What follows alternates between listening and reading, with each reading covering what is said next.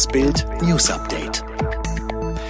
Jetzt bekommt Twitter von Trump die Quittung. Nachdem der Kurznachrichtendienst zwei Tweets des US-Präsidenten als irreführend gekennzeichnet hatte, unterschrieb Donald Trump ein Dekret, mit dem der Schutz sozialer Medien wie Twitter und Facebook vor Strafverfolgung beendet werden soll. Gemäß der Anordnung soll jetzt die Möglichkeit der Plattform beschnitten werden, Inhalte zu moderieren.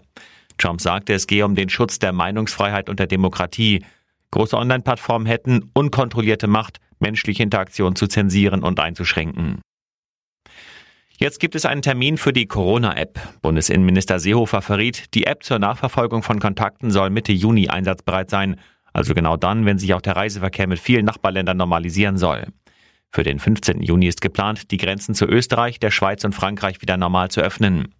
Laut Seehofer gab es am Abend ein sehr, sehr gutes Gespräch mit den Projektträgern SAP und Deutsche Telekom.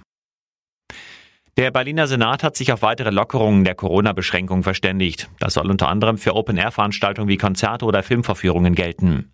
Ab nächster Woche tritt folgender Stufenplan in Kraft.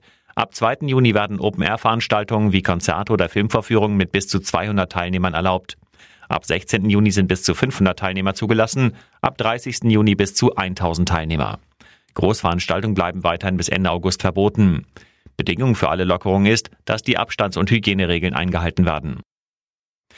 Irre Aufholjagd im Zweitligaknaller. Stuttgart schlägt den HSV dank Last-Minute-Tor von Gonzalo Castro mit 3 zu 2. In einer sehr schwachen ersten Halbzeit geriet Stuttgart durch die Treffer von Poyan Palo und Hunt in Rückstand. Endo und Gonzales konnten später ausgleichen und in der Nachspielzeit sorgte Castro für den Siegtreffer. Die Schwaben klettern damit an den Hamburgern vorbei auf den direkten Aufstiegsplatz.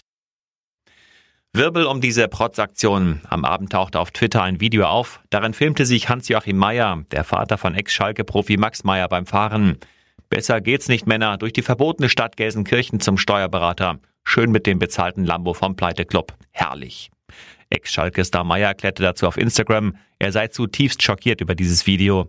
Das passe nicht in seine Welt und nicht in diese Zeit. Das passe in gar keine Zeit. Er habe Schalke sehr, sehr viel zu verdanken und distanziere sich entschieden von Art und Inhalt dieses Videos.